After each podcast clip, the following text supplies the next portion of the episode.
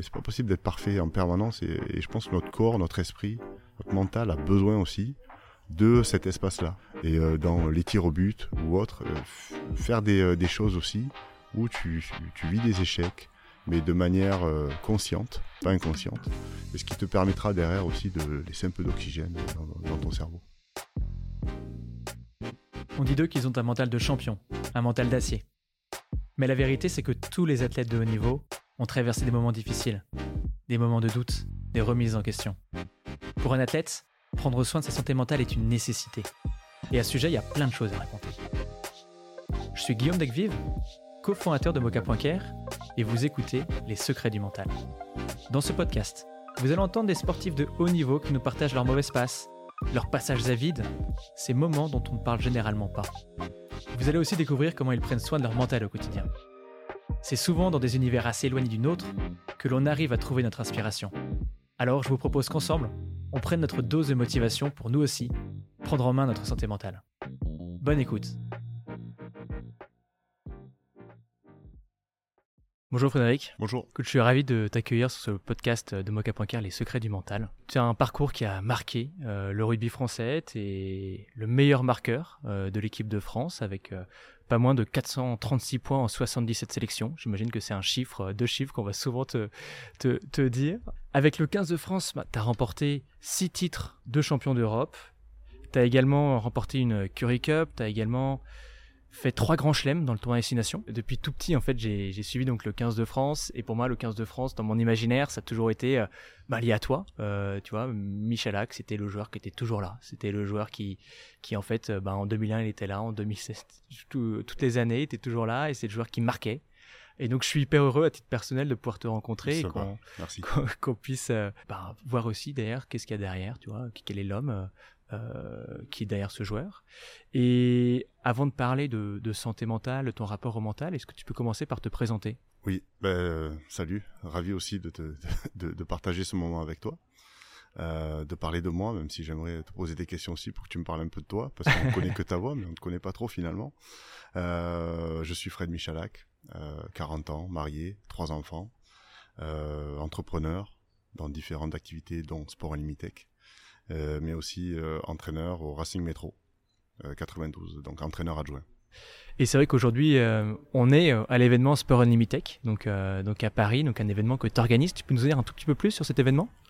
Ben, C'est un événement qui rassemble en gros des, des, mondes qui se connaissent mais qui ne se rencontrent jamais, donc le monde du sport et de la recherche autour des questions de l'innovation. Donc on parle innovation, on parle de nouvelles technologies, on voit plein de nouvelles technos arriver dans le sport, le monde connecté, pour savoir à quelle allure vous courez, euh, à quelle intensité et autres. Mais on parle aussi de l'inclusion, euh, de la santé, tous les sujets via le prisme du sport. Et donc notre objectif, c'est de rassembler autour de ces événements, de ces événements donc à Paris et partout en France. Ouais, un, très bel événement. J'ai vu qu'il y avait beaucoup de, beaux athlètes qui étaient là. Et alors aujourd'hui, on se parle notamment pour parler de santé mentale. Est-ce que tu peux nous dire pourquoi tu as accepté de parler de ce sujet? Je pense que c'est euh, un sujet euh, qui, euh, qui, est intéressant, puisque pour nous, joueurs des années 2000, on n'était pas du tout informés sur la capacité du mental. Est-ce que c'est un pilier de la performance On n'avait pas idée. On, jouait, on essayait de performer au plus haut niveau, mais c'était pas quelque chose que l'on développait. Et je pense que c'est important d'en parler pour que les nouvelles générations comprennent que c'est un pilier de la performance si vous êtes un athlète de haut niveau, mais c'est aussi un pilier pour la bonne santé mentale dans votre vie de tous les jours, pour essayer d'aborder au mieux euh, vos futurs objectifs et, la vie euh, qui va avec. Tu as très vite été confronté à une énorme pression. Enfin, en tout cas, de, l'extérieur, c'est ce qu'on peut se imaginer, euh, puisque tu as éclos très vite. À 18 ans, tu es déjà titulaire au Stade toulousain. Tu as été porteur de grands espoirs. Forcément, les médias braquent un peu leurs projecteurs sur toi. Un, un âge, finalement, où on n'est pas forcément préparé à ce que d'un coup on passe de euh, être un joueur qui, joue à très haut niveau mais pas encore sous le feu des projecteurs à tout le monde te regarde, tout le monde parle de toi. Bah, ça fait bizarre au, au, début, c'est sûr, vous n'êtes pas préparé à ça, même si euh, vous vous préparez à jouer un jour euh, avec l'équipe première, avec les, les professionnels. Donc c'était vraiment mon objectif, c'était jouer pour le Stade Toulousain, être pro, jouer pour l'équipe de France parce que ça me faisait rêver. C'était ma passion depuis tout jeune, donc ça c'est quelque chose qui était dans mon cheminement permanent, dans mon cheminement de vie, je voulais être rugbyman. Je mettais ça quand j'étais à la maternelle, quand j'étais en primaire, dès que je commençais à écrire, on me demandait qu'est-ce que tu veux faire plus tard. C'était rugbyman et pompier surtout pas maçon parce que mon père était maçon et je voyais comment les difficultés de, ce métier-là et euh, le travail difficile qu'on effectuait pendant les vacances d'été à porter des briques et euh, à pousser des euh, à pousser toutes sortes d'objets et autres. Donc non je voulais surtout pas être maçon je voulais être rugbyman. Et la pression elle vous tombe dessus. Voilà vous vous y attendez pas. C'est quelque chose que vous subissez. Vous la maîtrisez pas j'ai envie de vous dire, euh, voilà, j'ai euh, subi euh, tout ça comme une personne lambda ou aujourd'hui une personne qui fait une vidéo et qui devient influente du jour au lendemain. Ben voilà, vous, vous, subissez tout ça sans être entouré, donc ça prend un petit peu de temps. Maintenant, je sais d'où je viens, je vous en ai parlé un petit peu. Je connais le dur labeur de, certains métiers, euh, l'exemplarité de mon père, euh, de mon frère aussi, de ma mère qui faisait des, ménages. Donc euh, voilà, je savais que tout ça était éphémère et que ça pouvait s'écrouler du jour au lendemain. Et après, tu as, dû vivre avec cette pression tout au long de ta carrière. J'ai même regardé récemment dans l'équipe, tu arrêté ta joueur de ta joueur d'athlète professionnel en 2018. Et sur les trois dernières années, j'ai remarqué que dans l'équipe, il y avait au moins trois articles qui parlaient de toi, chaque mois. Euh, c'est ce qui, ce qui fait que la, la, voilà, la médiatisation continue. Est-ce qu'il y a des moments où ça a été pesant, ou finalement tu, tu l'as dompté, tu as réussi à vivre avec? Oui, ce qui est pesant, c'est en gros euh, les contre-performances qui sont identifiées par euh, le public ou les médias. Hmm. Et on va dire qu'on a une accentuation aussi de la communication via les réseaux sociaux, via, hmm. via l'attractivité du rugby aussi, qui est passé euh, d'un sport où on est on avait que des passionnés du rugby à quand même à monsieur et madame tout le monde hein. on a dans les stades ils sont pleins aujourd'hui et donc c'était un peu le, le début euh, d'une nouvelle ère avec euh, des présidents comme Max Guazzini qui faisait jouer son équipe en rose, le calendrier des dieux du stade où on voyait des rugbymen à poil. Bon, je l'ai fait aussi, mais ça voilà, ça a démocratisé un peu le, le, le sport, ça a ouvert forcément beaucoup plus de public, pas forcément connaisseur du jeu, et donc euh, forcément beaucoup plus de médiatisation. Et, euh, et parmi le collectif, ben, il y a toujours un joueur ou deux qui sortent du lot. Et donc, euh, à partir de 2003, je l'ai, je l'ai subi, voilà, dans un sens comme dans l'autre, exactement. Ouais. Et à partir de 2003, du coup, tu disais que tu l'avais subi ben, J'ai subi, oui, parce que la première Coupe du Monde qui se passe en, en Australie, donc euh, je suis euh, je suis invité à, y participer et c'est vraiment celle-ci qui me lance. Et je suis passé à une interview face à face à 300 euh, personnes dans une salle de presse. à me demander ben, voilà des questions lambda mais pour moi c'était c'était assez lunaire de voir autour autour du monde autant de monde et essayer de leur expliquer pourquoi j'étais bon ou pourquoi ben je sais pas. C'est juste que je jouais au rugby quoi. C'était ma passion. Je jouais dans la rue avec mon meilleur pote on a toujours eu un ballon de rugby dans les mains. C'était euh, voilà. Et donc du jour au lendemain, il fallait expliquer pourquoi tu étais performant sur euh, sur un terrain.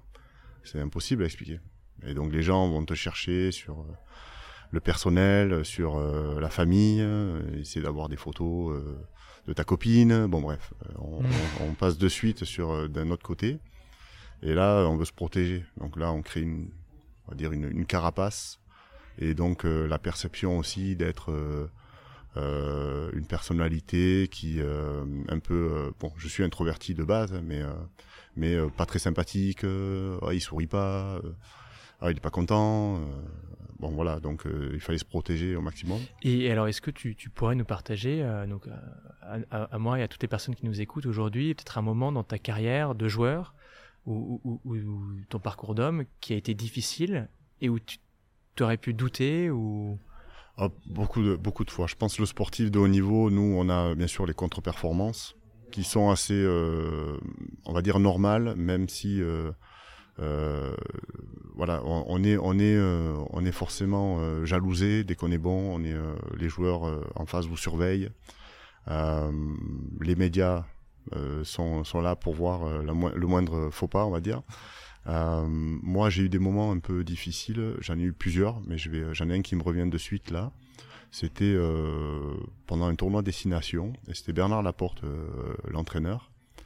Et j'étais sorti pendant le match. Et ce match-là, c'était au Stade de France. Il y avait 80 000 personnes qui me qui m'ont qui m'ont sifflé. Donc, alors que le week-end avant, j'avais 80 000 personnes qui m'applaudissaient, j'étais l'homme du match, élu homme du match.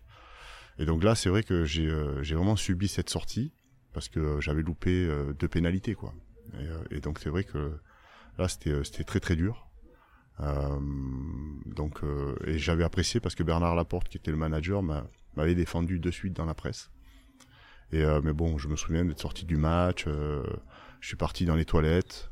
je pleurais, alors que j'avais, je pense que j'avais 24, 25 ans, quoi. Donc j'étais, j'étais un peu plus mature, on va dire. Mais voilà, on subit ce, type d'événement et les émotions peuvent remonter. mais bon, de manière pudique, tu le fais tout seul, tu pleures dans ton coin, euh, tu te, tu penses que tu es le plus mauvais parce que tu commences à les croire. Et, euh, euh, et, après, ce qui, est, génial, et je pense que c'est la capacité des sportifs de haut niveau, c'est de se relever en permanence et de repartir au, combat, d'aller retravailler dès le lundi. donc voilà, et j'aime bien la phrase de mon père qui me disait, tu sais, moi je suis maçon, quand je monte un mur, bon, j'ai pas 80 000 personnes autour de moi, qui m'explique euh, comment monter ce mur. Euh, je suis en capacité d'analyser pourquoi euh, je l'ai monté de telle façon et, et, comment je peux essayer de mieux faire et de m'améliorer. Donc ne laisse pas les autres en gros analyser ta performance. Je pense que tu es en capacité, toi, de pouvoir connaître parce que tu es un expert de ce métier, quoi, en gros. Donc j'ai bien aimé le, le parallèle entre la maçonnerie, monter un mur et, taper des pénalités. C'était assez rigolo. Ouais, c'est un peu finalement à faire abstraction de, ce qui t'entoure, j'ai l'impression. Et c'est vrai que quand, on te regarde euh, tirer une pénalité, l'impression que tu te mets complètement dans ta bulle que tu oublies en fait qu'il y a 80 000 personnes autour de toi pour te concentrer précisément sur ton geste, ton mouvement et, pour que le ballon euh, aille entre les Ouais, c'est ça. C'est comme le golfeur ou le tir à l'arc, il faut le comparer en fait à des, euh, à des sports où on se retrouve face à une situation où on va devoir faire appel à la concentration, à la visualisation, à un processus qu'on appelle une routine où là vous allez euh, faire de la une, une respi, essayer d'envoyer du positif euh, à travers euh, un ancrage que vous pouvez euh, soit à partir du moment où vous avez le tee dans la main ou quand vous avez posé le ballon d'une manière. Et après vous avez des processus classiques où vous avez une prise d'élan, un impact, un transfert du corps.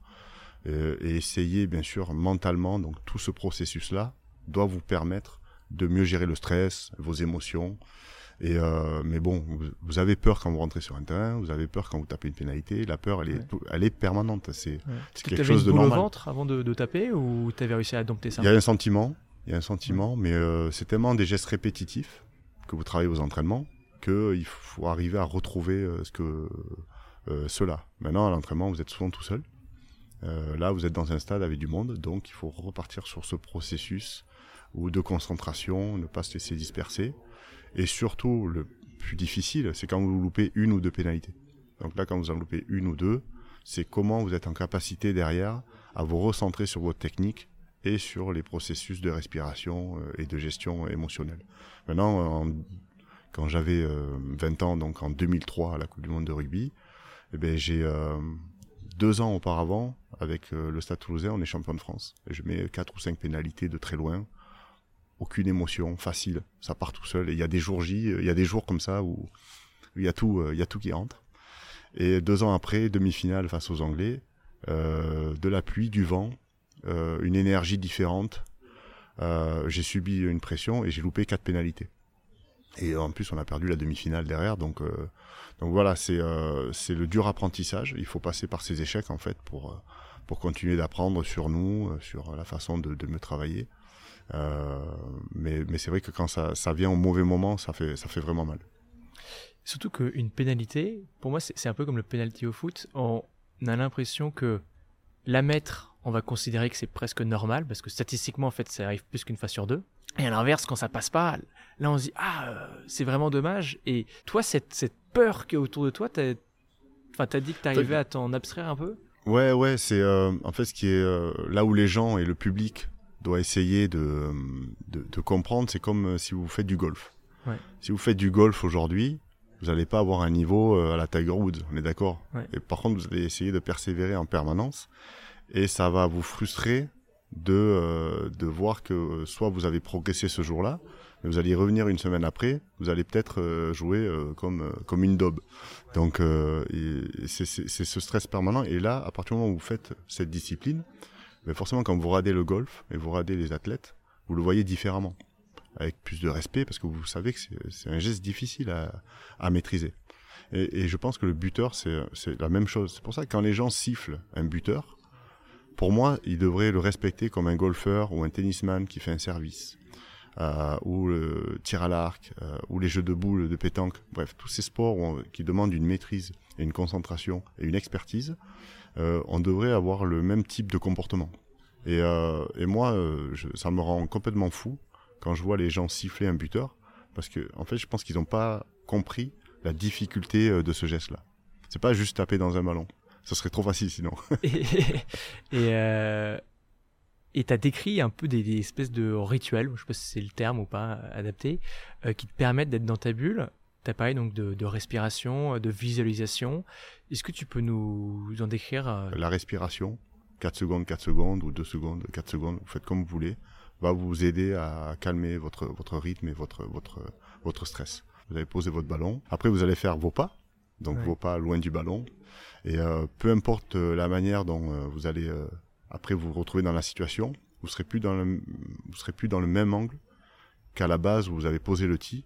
Votre, votre vision sera différente forcément puisque vous avez fait des pas pour vous décaler du ballon. Donc là, votre trajectoire va être différente. Donc voilà, il y a plein de, plein de process et on peut après aller dans vraiment euh, euh, la capacité de travailler de différents endroits, de différentes manières pour aller chercher plus de stress, donc plus d'émotions, plus de difficultés, donc de début de semaine généralement avant un match.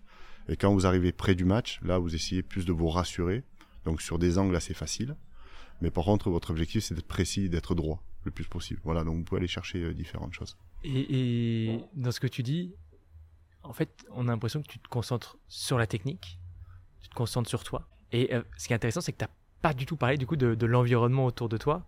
Et donc je pense que, enfin, de, ma compréhension, tout ce que tu viens de décrire permet de s'abstraire, exactement ce que tu disais tout à l'heure, de, de, 80 000 personnes, ou alors euh, s'il y a trois personnes qui te regardent, c'est l'entraînement. Je pense que c'est la même chose, quoi. Tu, tu, répètes quelque chose que tu as déjà fait à l'entraînement parce que tu es, c'est plus difficile même d'avoir juste deux trois personnes à côté de vous qui vous ah parlent. Et parce que là, vous allez capter ce qui vous là et là, ça peut avoir une incidence. Euh, mais quand vous avez 80 000 personnes, bah, vous entendez pas euh, réellement euh, une personne en particulier. Donc c'est pas vraiment c'est pas vraiment ça qui vous sort du match. C'est plus la pression du match par rapport à si c'est une phase finale. si si c'est une demi-finale de Coupe du Monde, mais là là le stress est bien plus présent forcément.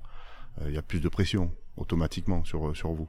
Et quand il y a cette pression qui est là, donc c'est une pression euh, du collectif, est-ce que vous, dans l'équipe de France, ou au Stade Toulousain, dans les différents clubs dans lesquels tu as été, vous avez... Comment vous avez été accompagné en fait sur la dimension mentale? Est-ce que c'est le manager, le coach qui prenait ça? Est-ce que vous en parliez entre vous? Est-ce que c'est autre chose? Ben nous, euh, non, on est, on n'a pas grandi cette, avec, cela. On n'a pas eu un préparateur mental ou autre à côté. Euh, au Stade Toulousain, euh, Guy Noves était, euh, quand même un manager qui était euh, très porté sur la partie mentale. Mais du côté où il vous remettait en question en permanence. Donc voilà, j'ai beaucoup aimé ça chez, chez Guy, notamment. ce côté paternel et remise en question. Mais, mais après, non, j'ai la première fois où j'ai rencontré une personne sur la partie mentale, c'était en Afrique du Sud. D'accord. Donc après la Coupe du Monde 2007. Donc j'ai fait 2003 Coupe du Monde, 2007 Coupe du Monde. Et t'es parti chez les Sharks ensuite. Et après, je suis parti en Afrique du Sud chez les Sharks. Et c'est là où, la première fois où j'ai rencontré une personne qui m'apprenait à taper dans le ballon. Donc tous les processus que je vous ai évoqués juste avant. Euh, c'était la première fois. Donc j'avais tapé quand même euh, pendant longtemps tout seul. Et, euh, et la première fois que j'ai rencontré aussi un préparateur euh, mental. Euh, et suite à cela, j'ai rencontré la, la, la, fille qui travaillait avec l'équipe d'Angleterre, l'équipe d'Afrique du Sud, Cheryl Calder, qui était anglaise et qui travaillait beaucoup sur la vision, la perception, mais aussi la partie émotionnelle. Et donc on, a, on avait pas mal accroché et j'avais commencé à, travailler sur ça. Et t'as accroché, est-ce que tu peux nous en dire plus un peu sur le, ce que ça a pu t'apporter ou un peu à quoi consistait cette préparation mentale? Elle était, elle était basée surtout sur la technique quand même. Était, euh, Pour plus- te rassurer un peu. Voilà, pour essayer de, guillemets. de, de mieux travailler ma visualisation euh, du jeu au pied. Euh, mais après, j'avais euh, j'avais j'avais fait deux séquences avec elle et euh, j'avais pas trop accroché. Et je me souviens aussi d'une fois où Bernard Laporte, en, en tout début de ma carrière, m'avait amené euh, chez un psychologue. Plutôt, il m'avait pas amené, mais bon, il m'a dit Fred, qu'est-ce que tu fais cet après-midi? Euh, Je vais dans Paris. Euh, je lui dis ben moi aussi, faut que j'aille dans Paris. Il me dit ok, euh, je te prends. Et en fait, il m'a mis dans une voiture. Et, euh, et Bernard il me dit je vais te je vais te faire rencontrer quelqu'un vite fait. Et là je dis mais qu'est-ce qu'il fait? Euh, J'ai pas envie de passer l'après-midi avec lui moi. C'est mon entraîneur, j'ai pas surtout pas envie d'être avec lui. Et, et, euh, et en fait il me dit non mais il y a plein de stars euh, qui le rencontrent. Il y a plein de d'anciens joueurs, je tairai les noms, euh, qui l'ont rencontré. euh, tu vas être une, une star du rugby. il faut que tu te protèges, il faut que tu apprennes. Bon, ok. Bon, moi pour moi, moi j'ai grandi dans un quartier. Euh, en apprentissage, il a été fait dans la rue, hein, donc euh, j'ai pas, pas besoin de quelqu'un qui va m'expliquer euh, comment être, voilà, comment être fort mentalement. Je- ça va, je maîtrise. Et donc j'ai rencontré ce mec-là, qui était un psychologue, je sais pas avec qui il travaillait, je sais pas son nom. Et je me suis retrouvé face à lui à devoir euh, ben, lui expliquer ma vie et tout, mais ça s'est très très mal passé finalement. Ouais. Parce que je savais pas pourquoi je, je le faisais. Parce que c'est pas une démarche personnelle et on C'est pas une démarche personnelle. Et je savais pas pourquoi. Le pourquoi est important. Euh, comment on va le faire derrière, on peut, on peut, on peut voir comment on va pouvoir euh, améliorer certaines choses. Mais pourquoi le faire, ça, il faut, il faut avoir bon confiance en soi, mais apprendre à se connaître. Et ça, ça prend du temps, apprendre à se connaître. Ça dépend de l'entourage que tu as, ça dépend des personnes avec qui tu vas rencontrer. Et c'est une vraie démarche. C'est pas une démarche euh, qui vient de l'extérieur, c'est votre démarche à vous. Et à partir du moment où vous avez compris pourquoi la partie mentale est importante pour performer à haut niveau, ben là, vous allez euh, réfléchir à comment vous allez y arriver et avec qui. Ouais, c'est pour ça que je pense qu'il faut jamais forcer la main à quelqu'un à aller voir un psychologue. Et c'est là où c'est compliqué, c'est qu'il faut réussir à mettre à disposition cette idée, dire c'est possible. Mais si on met quelqu'un dans, le cabinet directement, ça peut, ça peut braquer en fait. Et même à l'inverse, ça peut sûr. être contre-productif parce que la personne va se dire ça s'est mal passé, donc le psychologue c'est pas fait pour moi. Bien sûr, ben en fait, c'était de la bienveillance de, de Bernard, qui était euh, manager euh, de l'équipe de France, donc il voyait que- une importance. euh, Je pense qu'il connaissait euh, ma- euh, mon enfance, il connaissait mon parcours, donc euh, voilà, quand tu es un, peu écorché vif, euh, introverti, euh, et que le rugby, euh, voilà, on voit bien que dans mon comportement, dans ma manière de faire des choses, j'étais un peu différent. Donc, euh, donc, euh, mais, euh, mais je pense que la démarche était bienveillante.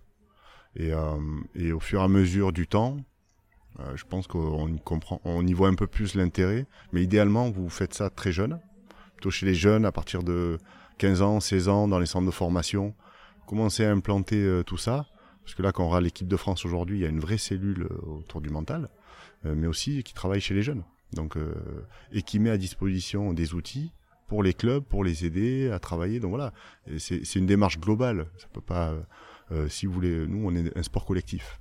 Donc il faut que collectivement, on travaille euh, euh, sur le pilier mental, comme on a travaillé sur le pilier physique, technique ou tactique. Ouais, donc finalement les choses ont beaucoup évolué et la, la bienveillance de, de Bernard Larporte a été remplacée par une structure, une, donc une cellule de Une vraie préparation, une vraie cellule prépa- avec des préparateurs mentaux, avec des psychologues. Exactement. Et ça c'est une. Ouais. Je pense, je que l'équipe de France, si elle, elle performe aujourd'hui, Ouais. euh, je sais pas si vous avez euh, interviewé certains joueurs de, de, de l'équipe de France. On a euh, eu Antoine Dupont. rugby. euh, Bon là, ben Antoine euh, Dupont, je pense qu'il a dû vous, vous- vous en parler de cet aspect-là. Soit ils le font de manière externe parce qu'ils ont rencontré une personne à un moment donné de leur vie Mm. qui les a accompagnés, qui les a aidés. Et donc là, celle-là, elle va rester là toute la vie. Et idéalement, ça se fait jeune quand vous avez connu certains échecs et tout. Soit vous le faites à partir du moment où vous êtes dans un processus de haute performance, donc centre de formation, équipe professionnelle, sachant que beaucoup d'équipes professionnelles sont euh, sont pas entourées. Euh, parce que c'est dur. Quand c'est internalisé, c'est plus dur. Vous savez, nous en 2015, ils avaient internalisé un préparateur mental pour la Coupe du Monde 2015. Et euh, j'ai beaucoup de respect pour lui. Mais le sentiment, ça veut dire que si moi je lui dis quelque chose, il va le dire à l'entraîneur. Ouais. Et l'entraîneur va pas me faire jouer. Vous voyez le. Ouais, ouais, c'est pour ça que c'est extrêmement elle important est- d'avoir accès à une équipe plus large, mais que ça soit pas la même personne pour tout le monde, parce que et après, on peut dire ça peut le préparateur mental c'est un peu différent, mais dans le cas dans le cas des psychologues, ça peut poser des problèmes éthiques. Et à un moment, Oui. un psychologue est pas censé suivre un manager et, et le manager. Mais encore une fois, c'est c'est, euh, expliquer pourquoi on met cette Ouais. personne-là. Pourquoi cette personne elle est là C'est parce qu'on veut que vous soyez performant et on veut être champion du monde. et c'est ça. Et euh, quand on est sur des questions personnelles qui touchent, euh, qui ne touchent pas la performance de l'équipe, là euh, c'est quelque chose de privé. À partir du moment où c'est quelque chose qui peut vous aider à être meilleur, et donc forcément qui va rendre l'équipe meilleure, là tout le monde y voit un intérêt parce qu'on veut tous être champion du monde. donc voilà, c'est peut-être la démarche de initiale peut-être pas bonne, mais bon, ça après il faut aussi vivre certains échecs pour que derrière les équipes euh, puissent euh, mieux performer. Voilà. Et alors on a échangé avec euh, un autre Dupont, Grégory Dupont, qui est l'ancien préparateur physique de l'équipe de France de football. il était là à la Coupe du Monde et en tant que préparateur physique, il, sans être préparateur mental, nécessairement en fait, il y a une dimension mentale qui se met en place parce que tu parles beaucoup avec les joueurs après les matchs, entre les matchs, dans la préparation. Et il disait qu'ils avaient fait une étude qui montrait que statistiquement, tu avais beaucoup plus de chances de te blesser euh, quand tu revenais après blessure, qu'en fait tu n'étais pas prêt mentalement à revenir sur le terrain. C'est-à-dire que tu pouvais être prêt physiquement à rejouer, mais potentiellement tu n'étais pas prêt mentalement. Et que l'étude montrait que si tu pas prêt mentalement, tu vas te reblesser. Dire ton, ton corps, en fait, va euh, rejeter ce, le, ce, renouveau. Est-ce que toi, ça t'est déjà arrivé, après une blessure, de te sentir prêt physiquement et mentalement, euh, t'étais pas encore tout à fait prêt? Ah oui, tout le temps tout le temps parce que j'ai pas été accompagné, donc forcément euh, j'ai pas eu ce process. Euh, la pire peut-être blessure, euh, donc là tu parlais tout à l'heure de, de, la difficulté du haut niveau et à quel moment tu as senti que tu avais envie d'abandonner. Moi ça a été quand j'étais à Toulon, donc c'était en 2014, 15, 14, je me blesse à l'épaule.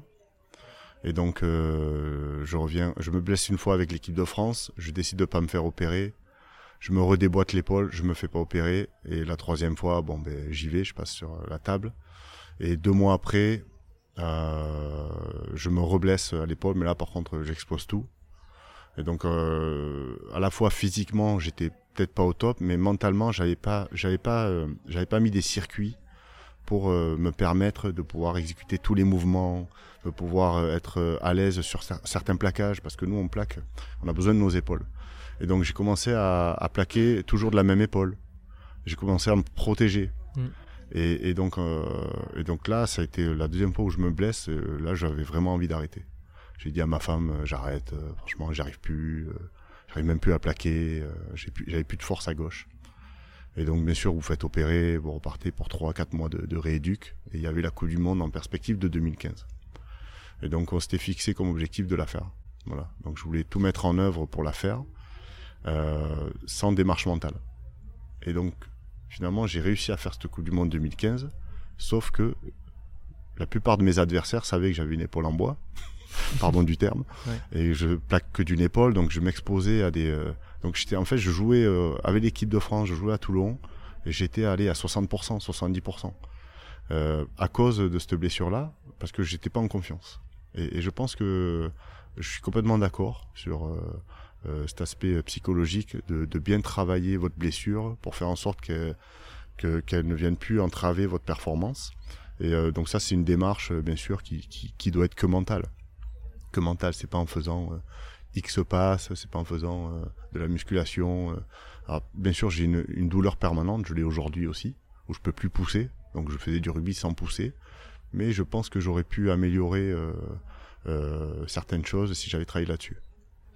Et finalement, t'as pas arrêté ta carrière de joueur en 2015, mais en 2018, tu continué à jouer un peu plus de 3 ans. Alors j'ai lu que tu avais un quotidien très rythmé, euh, j'ai lu quelque part que tu te levais à 4h du matin. Je sais pas si c'est quelque chose qui est vrai. Est-ce que tu peux nous en dire plus sur ton nouveau rythme? Ouais, ça c'est un peu un rythme que je me suis imposé depuis, euh, depuis que je joue plus au rugby. Euh, déjà quand je jouais au rugby, j'étais un lève-tard. Puisque voilà, j'étais on avait des grosses séances d'entraînement, mais plus ça allait la fin de ma carrière, plus je faisais attention à ce que je mangeais, à mes récupérations. Alors qu'au début, tu peux faire tout ce que tu veux, les restos que tu veux, euh, tu cours comme un lapin, t'es le meilleur. euh, mais, euh, mais vers la fin, je commençais à faire attention à tout ça.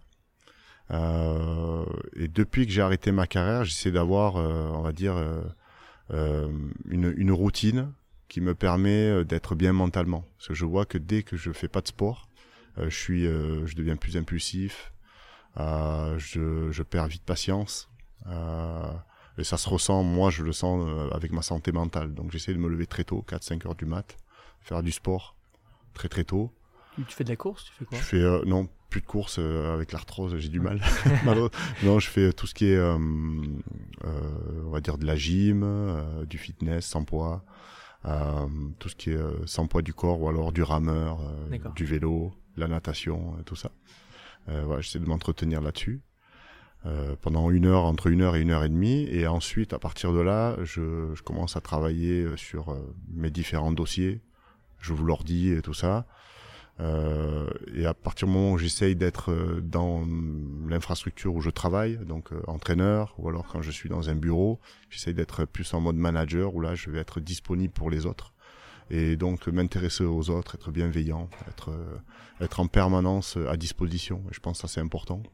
Mais si vous pensez pas à vous avant de faire le, le reste et penser aux autres, ça marche pas, le process il marche pas. Et, euh, et, donc vous ressentez euh, le burn-out et tout ce qui peut revenir derrière. Donc euh, moi pour l'instant je suis vraiment bien bien dans ce processus, donc je vais essayer de le garder.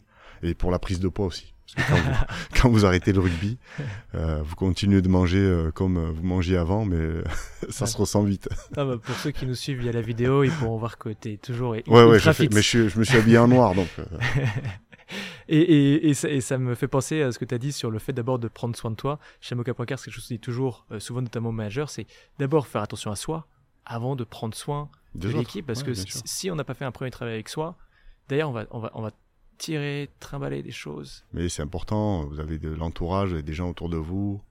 La, sédentarité, elle est en train d'exploser. On vit tous, on est hyper connectés, on est, on est perturbé par des notifications et autres. Donc si vous gérez pas bien tout ça, déjà, et si vous gérez pas vous, votre espace personnel et l'oxygène que vous pouvez mettre dans votre cerveau à certains moments, quoi. Il faut. Euh, euh, dernièrement, j'étais, euh, mon fils fait du piano et sa prof, elle lui disait, elle lui faisait faire une partition.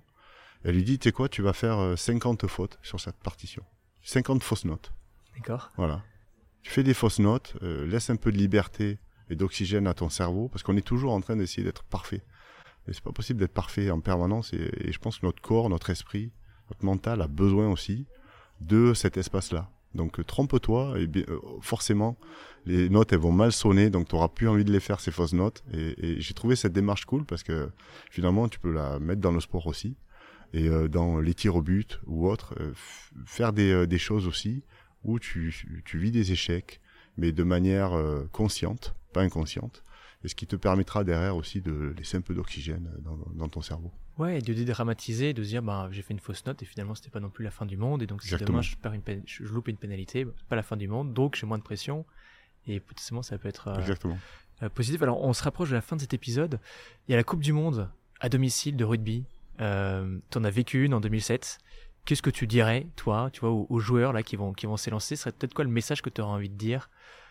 Alors je pense qu'on a une génération aujourd'hui, euh, là aussi, hein, euh, le problème intergénérationnel, c'est un truc super intéressant parce qu'on a une génération qui est complètement différente, euh, qui n'aime pas le conseil. Donc je vais pas donner de conseils. Je pense que c'est une génération qui a conscience de ce qu'elle fait, conscience des facteurs externes, internes, euh, qui vit bien dans son monde, nous, on a subi certaines choses. Je pense qu'ils viennent, ils vivent, bien avec euh, leur monde, avec leurs émotions. Ils les partagent assez facilement. On voit, bien sûr, avec les réseaux sociaux aujourd'hui, tu partages tout en plus. Euh, mais euh, si je peux leur donner un conseil plutôt de sage, c'est c'est c'est plus de, de vivre l'événement en essayant d'être le plus ouvert possible. C'est-à-dire que nous, on était un peu protecteurs. Et donc, à huis clos, on se protégeait des autres parce qu'on avait peur des autres et plutôt euh, d'essayer de faire un événement où vous allez partager avec les autres et aller chercher l'énergie des autres. Donc bien sûr, je parle du public. Euh, idéalement, euh, ils seront avec leur famille aussi. Nous, on n'avait pas nos familles à côté sur toute la prépa, alors qu'ils sont là toute l'année, mais ils n'étaient pas là.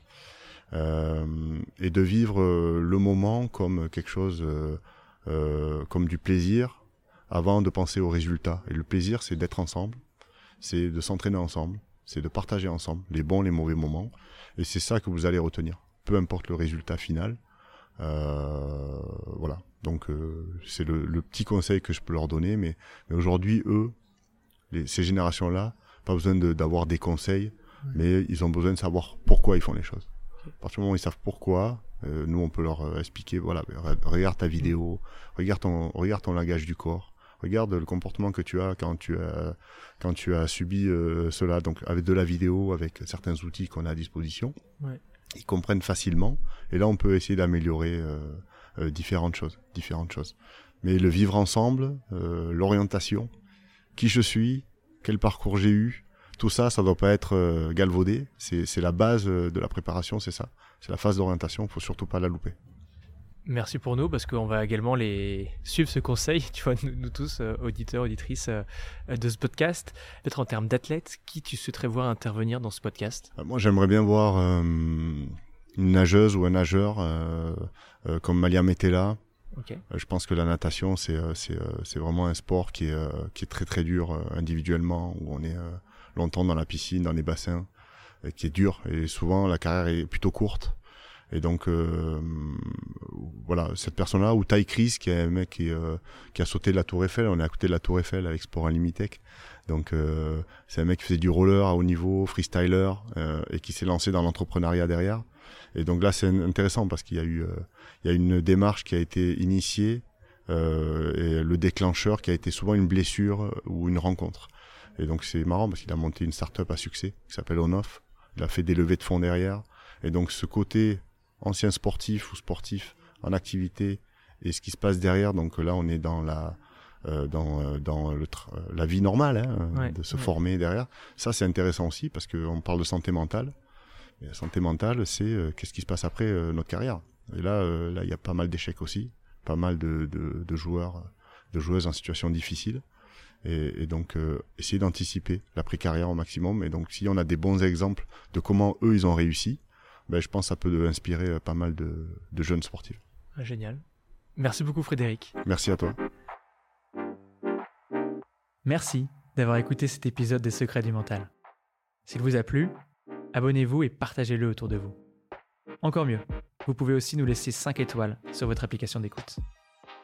Les Secrets du Mental est un podcast de Mocha.care l'allié santé mentale des entreprises. Si vous voulez en savoir plus, rendez-vous sur mocha.care slash podcast. mocha.care, On se retrouve dans deux semaines pour un nouvel épisode. Prenez soin de vous et pour de vrai. Ciao